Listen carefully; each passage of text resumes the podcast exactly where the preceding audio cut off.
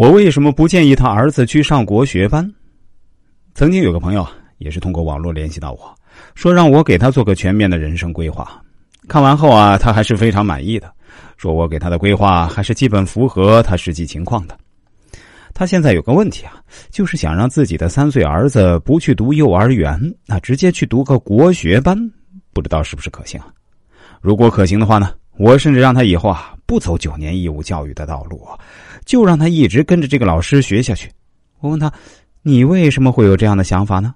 让孩子接受九年义务教育是每个家长的义务啊，不让孩子接受九年义务教育那是违法的行为啊。他回答说：“哎，因为我跟我太太两个人的文化程度啊都不高，这些年呢靠做点生意啊挣了些钱，但在社会上也感觉到没有文化所带来的尴尬，在跟别人聊天的时候啊，我经常插不上话。”因为我连中国古代朝代顺序都搞不清，所以我特别希望自己的孩子啊多学点知识，特别是传统文化方面的知识啊。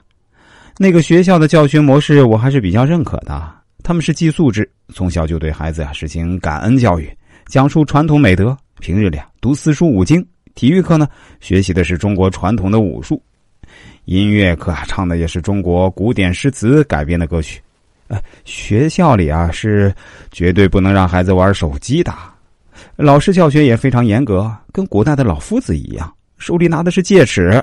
他如果孩子调皮捣蛋，那会挨板子，就跟古代的私塾类似。我对他说：“其实犯不着这样，你啊还是让儿子正常的读幼儿园吧。国学文化知识是很重要，但还犯不着真的就从娃娃抓起，也不要产生焦虑。”不要因为自己缺什么就让孩子补什么，这样对孩子是非常不公平的。他又对我说：“但是我现在已经交了五千块定金了，如果不读的话，只能退一半，有点可惜了。而且那个老师说的挺好的，看起来知识也挺渊博的样子，学费还算合理啊，至少在我能够接受的范围之内吧。所以我是想让孩子去试试。我跟他说，在正常的幼儿园里也会有课外国学班，效果也挺好的。”其实，真正要学习传统文化，是需要注重平常的日积月累。另外，小时候打好各学科的基础，将来高考读个好大学也是非常重要的。比如，国内很多九八五名校都有非常厉害的国学老师。我本人就是武汉大学哲学院毕业的。我现在之所以能够在网络上讲国学知识，跟我在武大打下的良好基础是分不开的。教育孩子，千万不能有拔苗助长的心态。就拿我本人来说，我一直到小学二年级都有非常强的厌学情绪。幼儿园在我的记忆里啊，那基本就是打酱油的角色。